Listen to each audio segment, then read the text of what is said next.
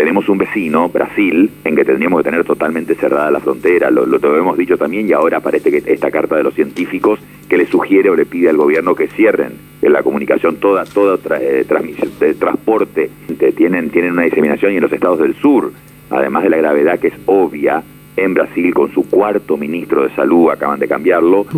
la diseminación de la P1 aparentemente es grave, que no está bien estudiada.